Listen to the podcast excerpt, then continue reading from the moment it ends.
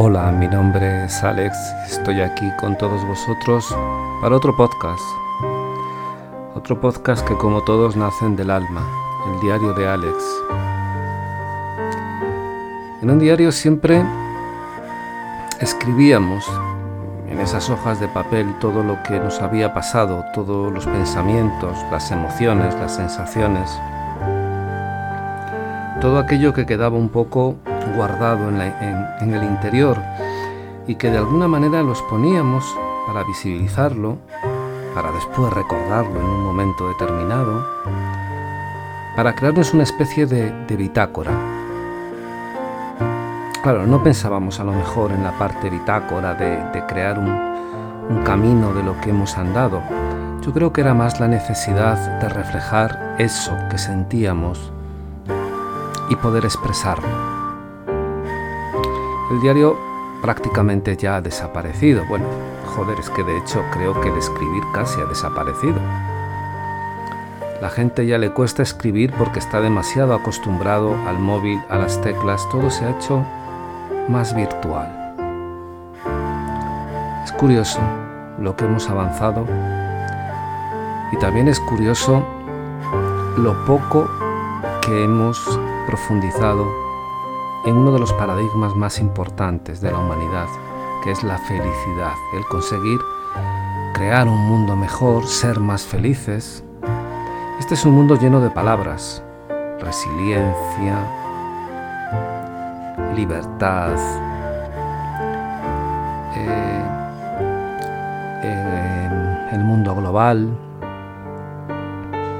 la defensa del suelo, de la tierra, todas grandes palabras grandes palabras y grandes reuniones que sirven relativamente para nada, porque seguimos igual de jodidos, seguimos igual de mal. No tiene, no tiene demasiado sentido, ¿verdad? Mi idea es juntar los dos mundos y tratar de que este mundo espiritual que conozco, que llevo más de 30 años en él, poder aplicarlo un poco a lo que, a lo que hacemos ahora, al mundo tierra, al mundo material. Pero llevo ciertos problemas internos. Uno que cada vez estoy más convencido que estamos en un fin de, de la era, que estamos pasando de Piscis a Acuario y que este es un momento de catarsis. Hemos pasado dos años prácticamente de de algo impensable, impensable absolutamente para la humanidad, como una pandemia que hizo que nos encerráramos directamente en casas, en nuestras casas. Qué curioso, ¿verdad? La época más global y la más y la más enclaustrada. Y después nos, encontramos con que salimos de nuestras casas, de nuestros, de nuestros micromundos, con mucho más miedo, con mucha más inseguridad.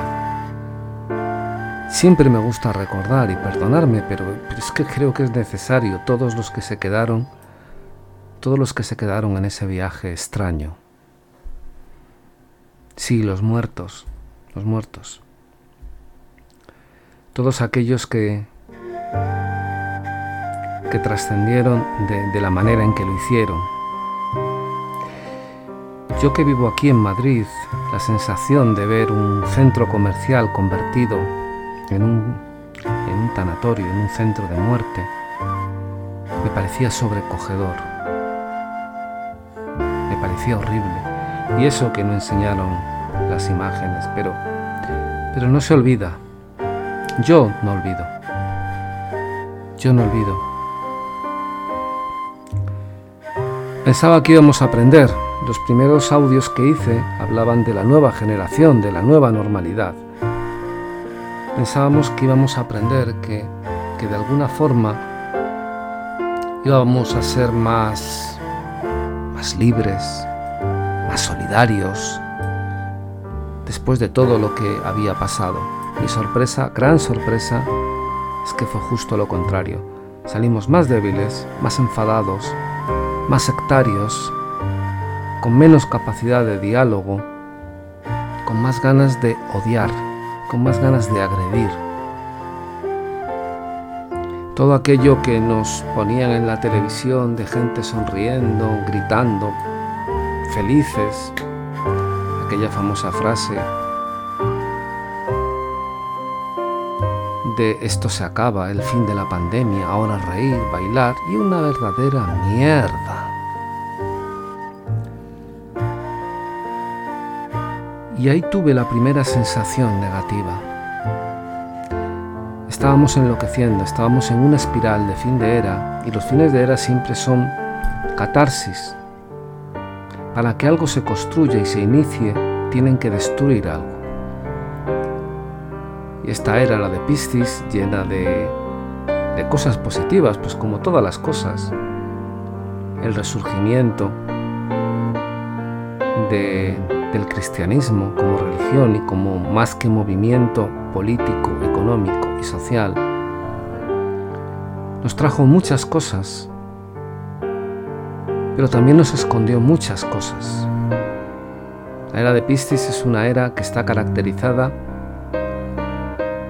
por ese sentimiento de bondad, de necesidad, de, buscar al otro, por esa búsqueda incesante de un Mesías que nos salve, pero también por mentiras, por decepciones, por cosas que se ocultan y que claro, en un fin de era van saliendo.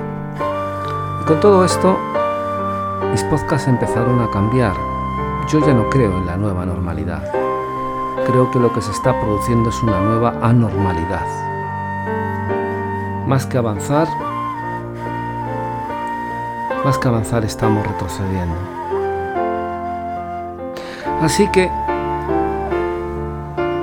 después de pensarlo mucho, ¿qué podía tratar? Hace poco traté Casas Encantadas, hace poco traté el mal, ahí está un poco más cerca de mis pensamientos y sentimientos.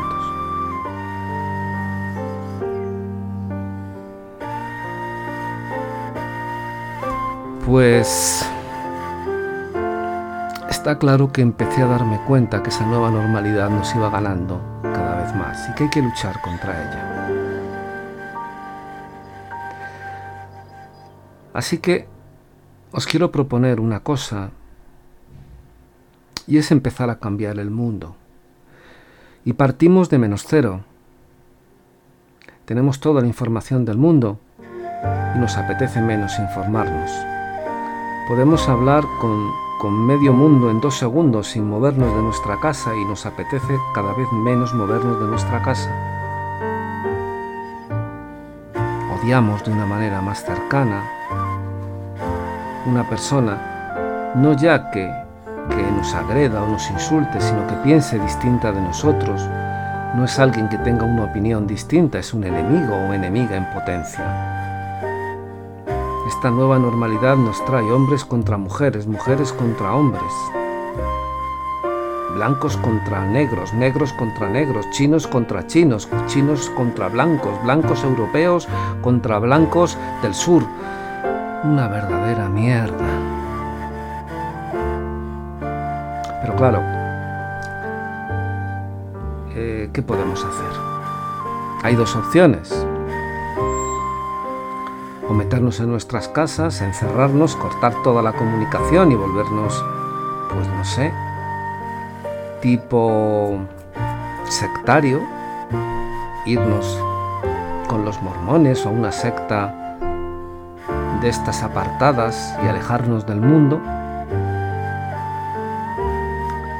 Otra opción es volvernos como el hielo hasta en verano, absolutamente fríos y que nos la pele directamente lo que esté pasando de un lado a otro, que es otra opción que también estamos o se está realizando, o vivir en los mundos de Yuppie.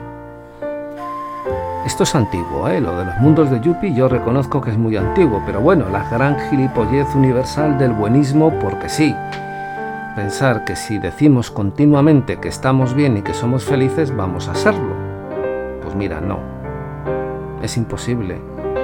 Cuando el trabajo escasea, cuando sube la inflación, cuando estamos notando constantemente una crisis que cada vez se está acercando más, cuando cada vez más gente empieza a vivir de planes, pues mira, es difícil. Cuando realmente no cambia nada, es difícil, es difícil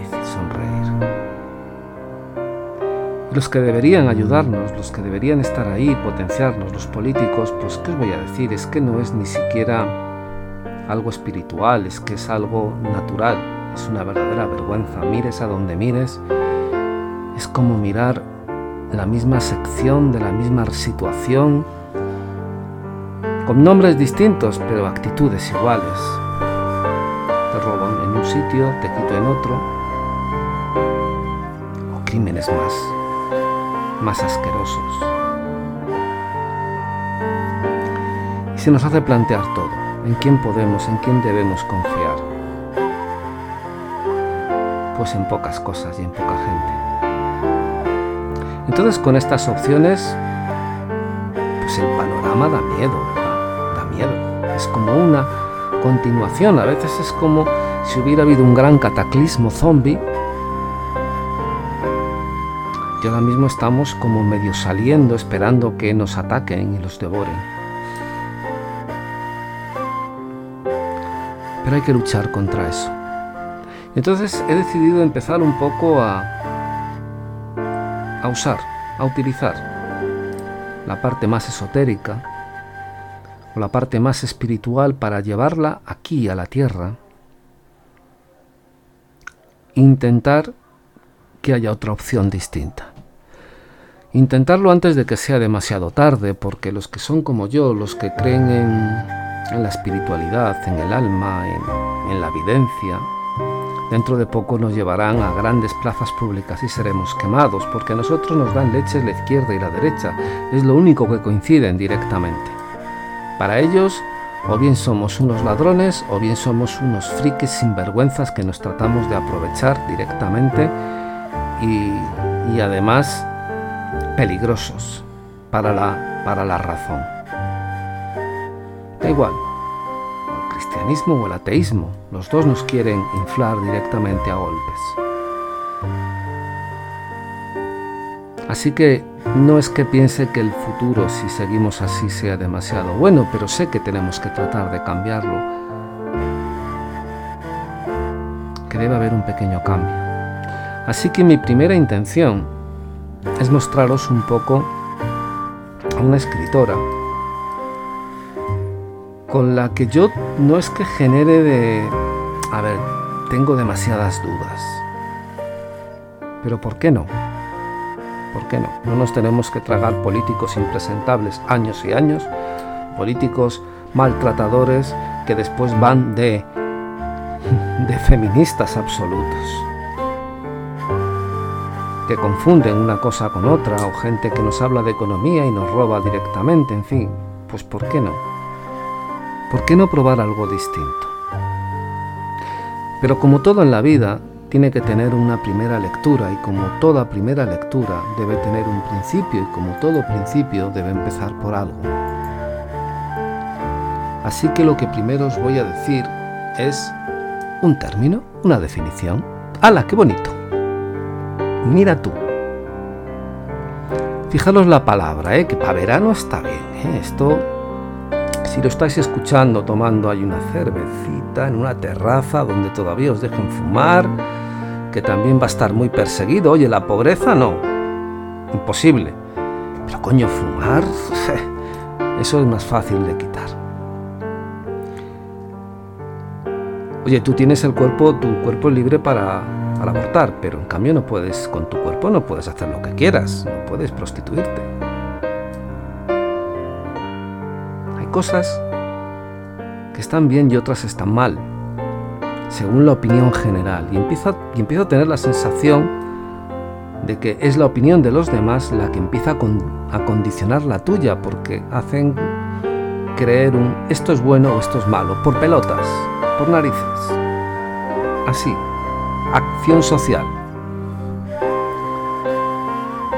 En fin, dentro de poco empezarán a quemar libros, o empezarán a quemar ideas o pensadores. Así que antes de que eso ocurra, os voy a dejar una definición. Después veréis por qué. La metafísica es una rama de la filosofía que estudia los problemas centrales del pensamiento filosófico. El ser en cuanto tal, el absoluto, el Dios, el mundo, el alma. En esa línea intenta describir las propiedades y fundamentos, condiciones, causas de la realidad, así como su sentido final.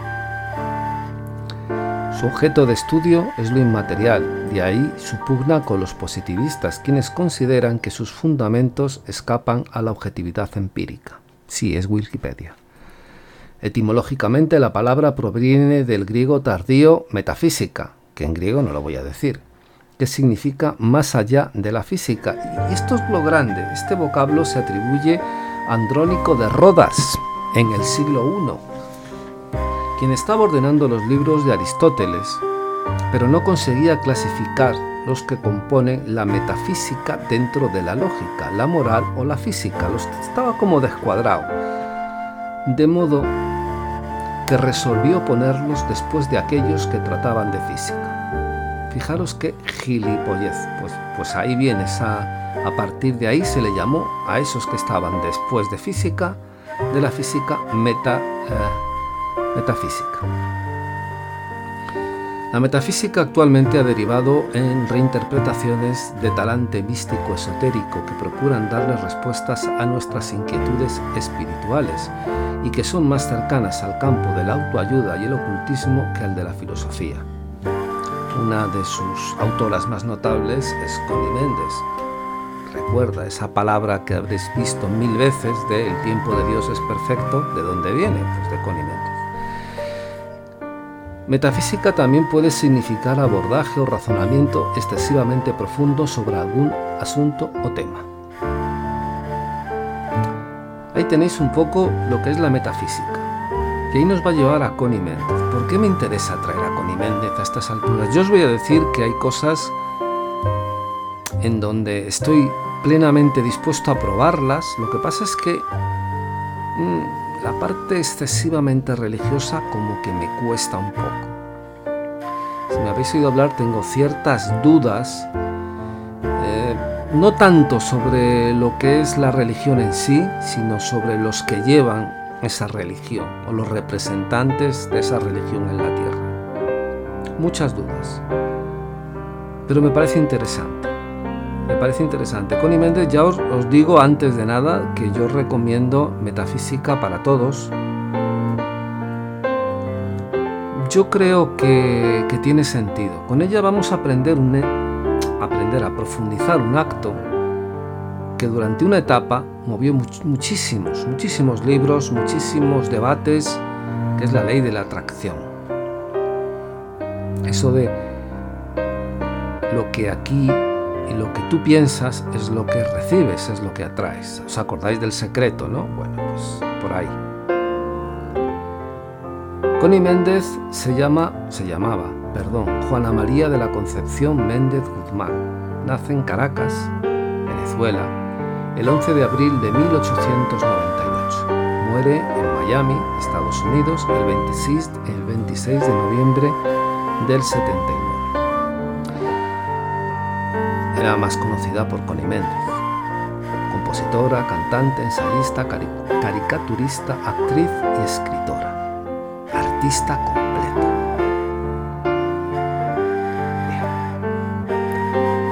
Y ella empezó a hablar de los decretos y nos hablaba de la fórmula infalible. Esto parte de ella, o sea, esto es de ella directamente, quien lo relata. Yo voy a ser simplemente quien lo vaya un poquito relatando, diciendo y después, claro, opinando. Quedamos en que cada mente humana contiene una acumulación de opiniones, convicciones o conceptos errados o contrarios a la verdad y en conflicto con los principios básicos de la creación, y que están perennemente manifestando en las condiciones exteriores todas esas calamidades y sufrimiento que aquejan al ser humano y al mundo en general. Enfermedades, accidentes, dolencias, pleitos, desarmonía, escasez, ta, ta, ta, hasta la muerte. Felizmente nada de eso se ajusta a la verdad del ser, decía Connie. Felizmente existe la manera de borrar todas esas creencias falsas y de sustituirlas por correctas, que no solamente produzcan condiciones y circunstancias positivas, buenas, felices y correctas, sino que una vez corregidas, establecen la verdad en el subconsciente. Así nunca más podrá volver a suceder las cosas negativas en nuestras vidas. La orden ha sido cambiada, el imán ha cambiado de polo. Es absolutamente imposible atraer algo que no encuentre ya su correspondencia en nosotros. Traducido, que es sencillo, es eliminar todo pensamiento negativo, todo, todo pensamiento, todo, todo pensamiento oscuro directamente. Seguimos. Vamos ahora a la fórmula. Escuchar. Ah, escuchar. También estáis escuchando que me llegan correos por todos sitios. Es increíble. De tonterías, pero bueno, ¿qué vamos a hacer? La fórmula infalible es la siguiente. Cada vez que te ocurra algo indeseable, que te enfermes, que tengas que te ocurra un accidente, que te roben, que te ofendan, que te molesten, o que tú seas la causa de algún mal hacia otros o hacia ti mismo, si eres afligido por un defecto físico o moral o de carácter, si te desagrada alguien, si lo detestas o si amas demasiado y sufres por esto. Si te torturan los celos, si te enamoras de alguien que pertenezca a otro, si eres víctima de una injusticia o eres víctima del dominio de otro, la lista es interminable y nos dice, conoce la verdad. Jesucristo, el más grande de todos los maestros de metafísica, dijo, conoced la verdad y ella os hará libres. Evangelio de San Juan, capítulo 8, versículo 32. La verdad, la ley suprema, es la armonía perfecta. La belleza, la bondad, la justicia, la libertad, la salud, la vida, inteligencia, sabiduría, amor, todo lo opuesto es apariencia. Es contrario a la ley suprema de la armonía perfecta, luego es mentira porque es contrario a la verdad. Tu yo superior es perfecto.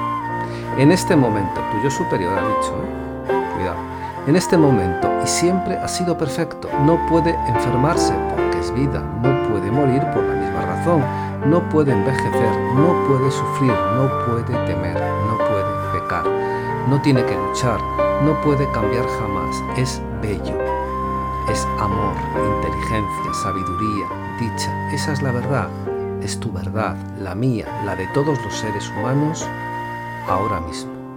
No es que el ser humano sea Dios, pero fijaros una cosa, una gota de agua de mar no es el mar, pero contiene todo lo que forma y contiene el mar. En un grado infinitesimal, y para un átomo, esa gota de agua es un mar. Cualquier cosa que estés manifestando, que te esté ocurriendo contraria a la armonía perfecta o que tú misma estés haciendo o sufriendo contraria a esa armonía, se debe a una creencia errada que tú creaste y lo sabes. Esto es como cuando dicen eso de es viernes y el cuerpo lo sabe. Y que por reflejo estás lanzando hacia afuera y atrayendo su igual. Esta es la base importante de la ley de la atracción. Que te dice que igual que si exportas algo bueno, positivo para ti, te viene, ese pensamiento negativo, si lo exportas hacia afuera, lo atraes de igual manera.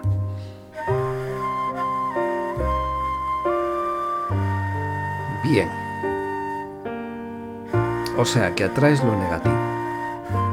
Ahora, en cada una de las circunstancias enumeradas más arriba, debes recordar lo que te acabo de decir. Primeramente, decir mentalmente en voz alta esto. Para adentro, para afuera, como quieras. No lo acepto. Es sencillo. No lo acepto. Dilo con firmeza, pero con suavidad. Los trabajos mentales no necesitan de la fuerza física, ni el pensamiento ni el espíritu tienen músculos. Cuando tu pensamiento y en él digas no lo acepto, algo como si dijeras no me da la gana, tranquilamente, pero con la misma convicción y firmeza, sin gritar, sin violencia, sin un movimiento, sin brusquedad. Después de haber dicho no lo acepto, recuerda que tu yo superior es perfecto, que tus condiciones son perfectas. Ahora di, declaro que la verdad de este problema es...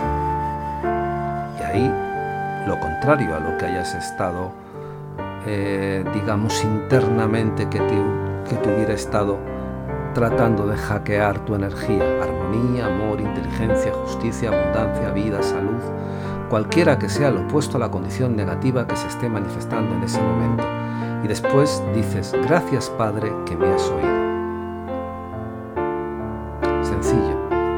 Primero, no lo acepto y después declaro que la verdad de este problema es lo contrario, de la energía negativa que en ese momento se esté produciendo. Gracias Padre que me has oído. No tienes por qué creer ciegamente lo que estás leyendo, debes comprobarlo tú mismo. En el lenguaje metafísico esto se llama un tratamiento. Después de todo tratamiento hay que conservar la actitud que se ha declarado. No se puede uno permitir que, entre la duda respecto a la eficacia del tratamiento, ni se puede volver a expresar en palabras los conceptos, opiniones y creencias de antes, porque se destruye, se anula el tratamiento. Ese propósito es transformar el patrón mental que ha estado dominando en el subconsciente, o sea, el clima mental que has estado viviendo con toda su serie de circunstancias negativas. San Pablo dijo, sois transformados por la renovación de vuestra mente.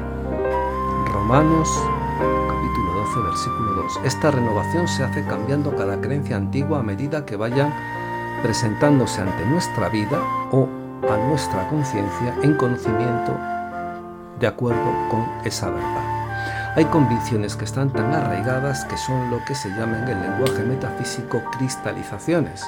Estas requieren más trabajo, vamos, el tener algo absolutamente negativo y tremendamente asimilado que es dificilísimo romper.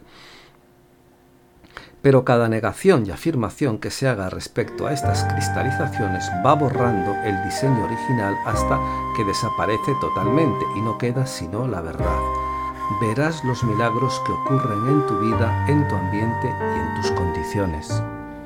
Tú no tienes defectos, sino apariencia de defectos. Lo que ves como defectos morales o físicos son transitorios porque al conocer la verdad de tu yo verdadero, tu Cristo, tu ser superior, es perfecto Hijo de Dios, hecho a semejanza del Padre, y comienzan a borrarse las imperfecciones que tú estás presentándole al mundo. Es un hecho constatable. Todo estudiante de metafísica cristiana te puede corroborar lo que acabo de decirte. Esa es la gran verdad. No la olvides jamás, comienza ahora mismo a practicarla. Mientras más se practica, más se realiza, más se adelanta y más feliz te sentirás. No es difícil, parece, pero es muy complicado. Y esto lo digo yo, no Connie Méndez, porque vivimos en un mundo en donde lo negativo parece que lo tenemos perfectamente asimilado. Tú ves la televisión y ya la pagas directamente porque, porque dices, madre mía, las noticias y lo que me dicen ves cualquier eh, programa más o menos tipo así como de verano, suave, y te encuentras con verdaderos dramas, madres que se pegan con hijas, hijos que no aguantan a las madres porque les han abandonado, bueno, te, verdaderos desastres, que parece que eso es lo que le gusta a la gente. Pues ¿por qué? Pues porque el pensamiento negativo está tremendamente impuesto y es más sencillo, es algo que llevamos más a nuestra flor de piel. Acuérdate, decía Connie Méndez, tú eres único como tus huellas digitales. Fuiste creado por un diseño único para un propósito especial que no puede cumplir nadie más que tú. Has tardado 14.000 años para evolucionar a tu sitio de hoy. Las expresiones de Dios son infinitas. Tú y yo somos solo dos de esas infinitas expresiones. Tu Cristo es un ser inteligente que te ama con delirio y que tiene siglos esperando que lo reconozcas. Llegó el momento, háblale, consúltale y espera sus respuestas. Es el guía, el maestro único para ti. Cuando tú llegues a comprender, aceptar y realizar esta verdad, será el nacimiento de Cristo para ti. Es lo que está profetizado para esta era. Bueno, es el Mesías. No es que Jesús vuelva a nacer ahora, es que cada uno va a encontrar el Cristo en su conciencia y en su corazón, tal como le ocurrió a Jesús. Por eso lo llamaron Jesucristo. Fijaros el concepto y lo que nos marca. No habla de que vaya a aparecer un Mesías, habla de un descubrimiento concatenado de ese mismo Mesías dentro de nosotros. Y tiene sentido, porque me parece mucho más fácil si tiene que venir un Mesías que venga de esa manera que no alguien que de alguna manera resucite o entre en algún tipo de resurrección o de, o de situación kármica y vuelva para salvarnos. De todas formas, a mí el hecho del Mesías, y esto lo digo también yo personalmente, me rechina un poco. ¿Qué queréis que os diga? Yo sé que a muchos no, ¿eh? Ahora vamos a la parte, como digo yo, fuerte, el decreto. Cada palabra que se pronuncia es un decreto que se manifiesta en el exterior. La palabra es el pensamiento hablado. Jesús dijo dos cosas que no han sido suficientemente valoradas. Por tus palabras serás condenado y por tus palabras serás justificado. Esto no significa que los demás nos juzgan por lo que decimos, que sí es cierto que lo hacen El maestro enseñaba metafísica, solo que la raza no estaba aún lo suficientemente maduro para entenderlo.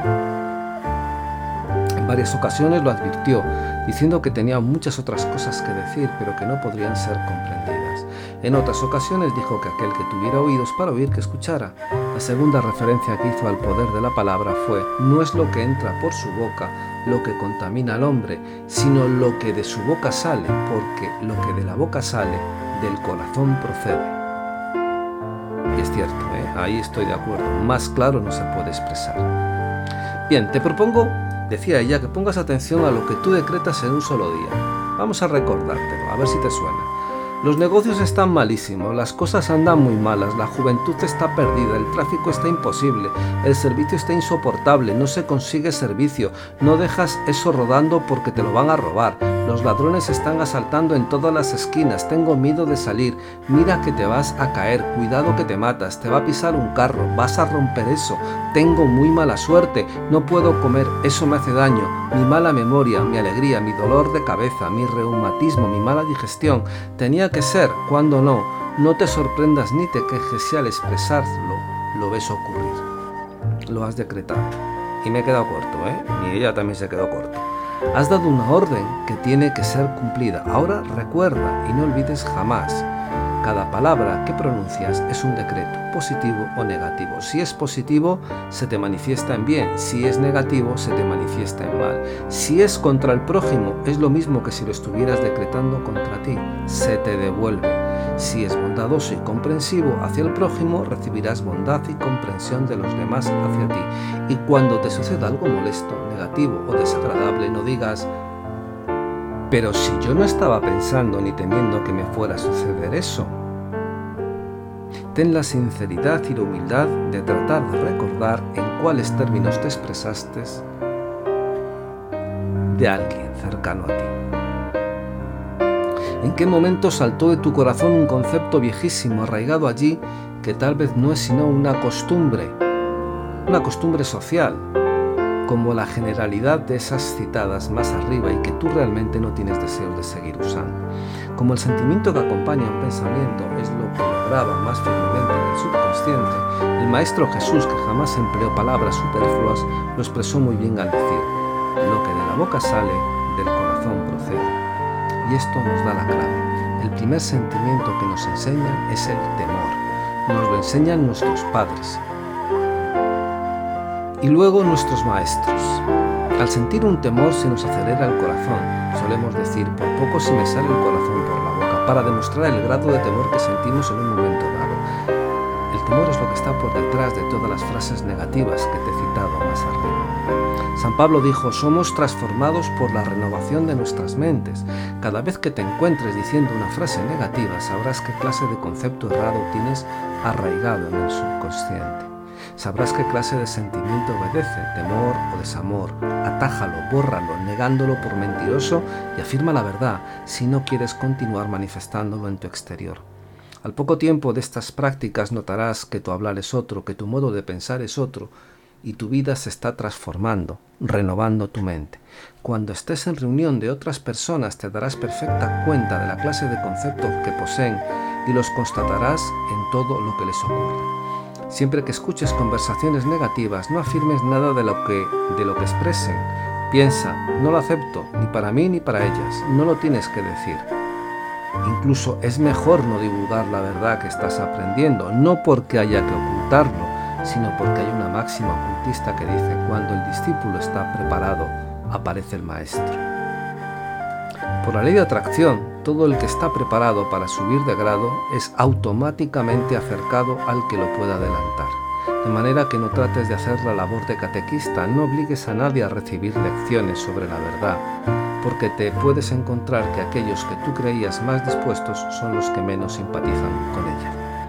A esto también se refería Jesús cuando dijo, no deis lo santo a los perros, ni echéis vuestras perlas delante de los cerdos, no sea que unos los pisoteen y que otros vuelvan y os despedacen.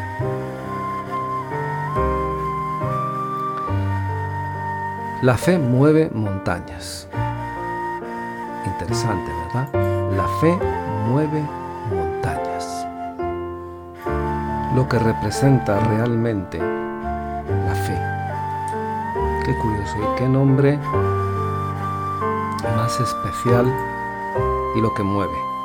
Todo el mundo conoce el dicho y lo repite a menudo. Lo repite como un loro, pues no saben en realidad lo que significa, ni por qué ni cómo es eso de que la fe mueve montañas. Seguro que lo has oído mil veces. Pocos saben que el temor también mueve montañas. El temor y la fe son una misma fuerza. Uno es negativo, el temor, y otro positivo, la fe. Temor es fe en el mal, o sea, la convicción de que va a ocurrir lo malo. La fe es la convicción de que va a ocurrir algo bueno o que va a terminar bien. El temor y la fe son las dos caras de una misma medalla. Fíjate bien, tú jamás temes que te vaya a suceder algo bueno y tampoco dices jamás tienes fe en que te va a ocurrir lo malo. La fe siempre se asocia a algo que deseamos y no creo que tú desees el mal para ti. A este le temes, ¿no es así? Todo lo que tú temes lo atraes y te ocurre. Ahora, cuando te ocurre, generalmente dices con aire triunfante, ajá, yo lo sabía, lo presentí, y sales corriendo a contarlo y repetirlo como para lucir tus dotes de clarividente. Y lo que en realidad ha sucedido es que lo pensaste con temor. ¿Lo presentiste? Claro, lo presentiste. Tú mismo lo estás diciendo. Ya tú sabes que todo lo que se piensa y se siente al mismo tiempo es una emoción, es lo que se manifiesta, es lo que se atrae. Tú lo anticipaste y lo esperaste.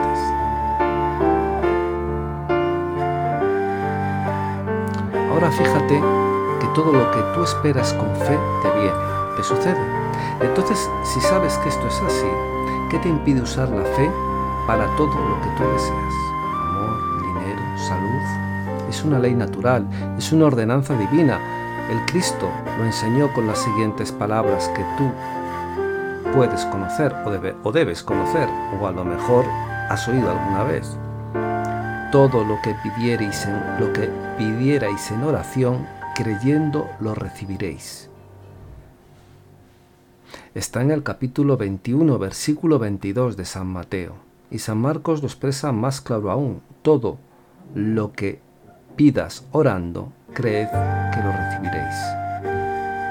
Y os vendrá.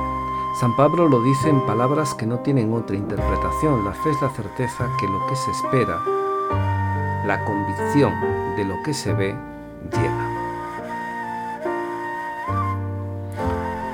Más arriba hablé, hablé de que es la, la fe es la convicción del bien. Ahora te diré que la convicción viene por el conocimiento. Supongamos que tú vives en la provincia y que jamás has ido a la capital. Quieres ir a la capital y tomas o el tren, o el coche, o el avión. Sabes dónde queda la capital y cómo dirigirte a ella. Un día te diriges hacia la capital y utilizas la forma de conducción que mejor te convenga, pero por el camino no vas temiendo desviarte hacia la luna, ¿no? Fueras un indio salvaje podrías estar temblando de pavor por, por desconocer totalmente lo que está pasando, pero siendo una persona, entre comillas, civilizada, a saber, vas tranquila, sabiendo que a tal o a cual hora llegarás a la capital. ¿Qué es o qué te está dando fe? El conocimiento. La ignorancia de los principios de la creación es lo que hace que el mundo tema al mal, no sepa emplear la fe, ni siquiera lo que ya es. La fe es convicción, seguridad, pero estas tienen que estar basadas en el conocimiento de algo. Conoces que existe la capital y vas hacia ella, por eso sabes que no irás a parar a la luna. Ahora, Sabes que cuando deseas algo, si temes no obtenerlo, no lo obtendrás.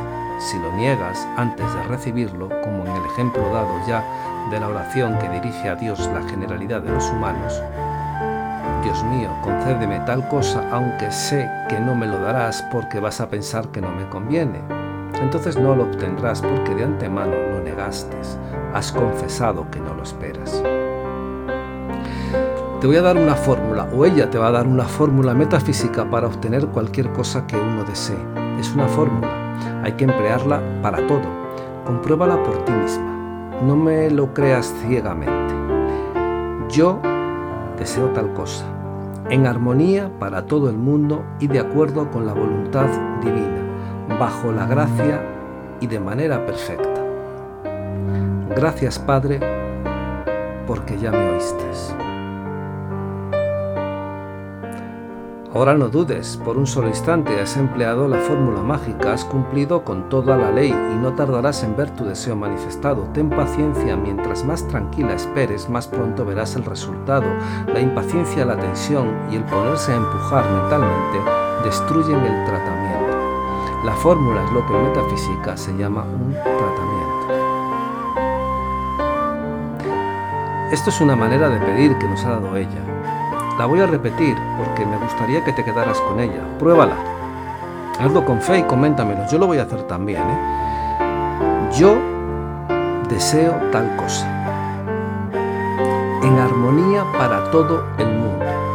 Y de acuerdo con la voluntad divina, bajo la gracia y de manera perfecta. Gracias Padre que ya me oíste.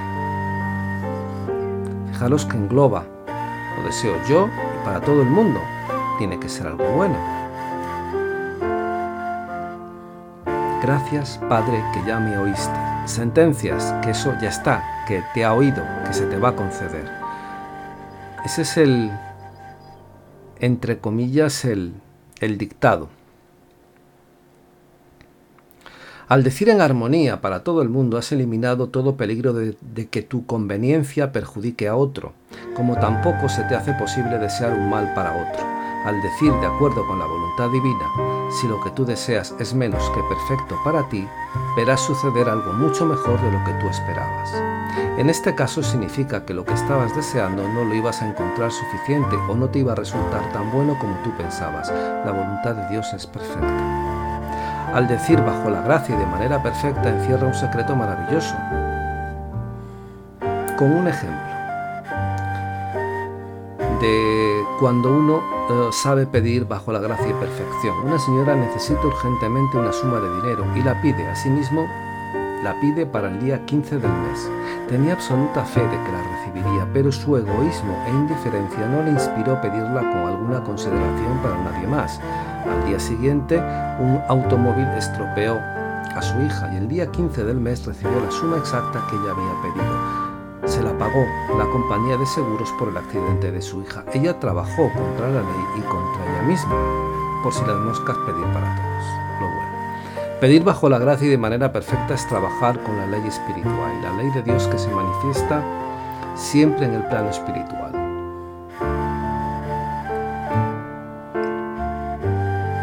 Gracias Padre que ya me oíste es la expresión más alta de fe que podemos abrigar.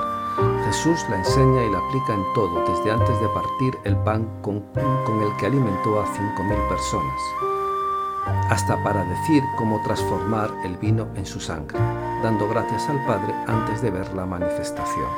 Como irás viendo, todo lo que enseñó Jesús fue metafísico, todo lo que tú deseas, todo lo que vayas necesitando, lo puedes manifestar. El Padre todo lo ha previsto. Todo lo ha dado ya. Os voy a dar otro ejemplo de pedir. Padre, dame a mí y a toda la humanidad todas las maravillas de tu reino. Y ahora tu lista. Lo que tú deseas y lo que necesitas que se vaya de tu vida y vete tachando. Verás cómo esa lista, verás cómo esa lista poco a poco se va cumpliendo. Yo también lo voy a probar de esa manera. Si alguna vez, porque en la vida nos manda mucha mala energía negativa, mucho temor, cada vez que te encuentres atacado por este temor, repite la fórmula siguiente para que se borre. Yo no tengo miedo, no quiero el temor. Dios es amor y en toda la creación no hay nada a que temer. Yo tengo fe, quiero sentir fe. Un gran, maestro decía, lo único que se debe temer repetir aun cuando estés temblando de terror. En ese momento, con mayor razón, solamente el deseo de no temer y el deseo de tener fe bastan para cancelar todos los efectos del temor y para situarnos en el polo positivo de la fe. Pues esto es un poco lo que quería contaros hoy. Hay más, pero creo que os he puesto para que lo penséis, para que lo meditéis. Hacerlo, probarlo. La fe mueve montañas, yo lo he visto. La convicción mueve montañas. Y siempre me viene una cosa que no quiero comentar porque la persona evidentemente existe, está viva, y yo siempre quiero que si lo comenta, que lo comente ella. Pero he visto cosas que a uno le podrían maravillar. Fruto del convencimiento, fruto del esto lo voy a obtener, esto lo merezco, lo obtengo, lo decreto. Me gustaría que lo probarais y me gustaría también que me lo contarais. En este diario, en el primer día, nos hemos encontrado un poco con la metafísica, con Connie Méndez y con el poder de la atracción. No está mal para empezar. Habrá más días, habrá tarot, habrá misterios, habrá mil cosas. Como siempre, lo único que os puedo decir y que me nace del corazón, sé bueno, sé malo, pero sobre todo, sobre todo sé muy, muy, muy, pero que muy feliz. Chaito.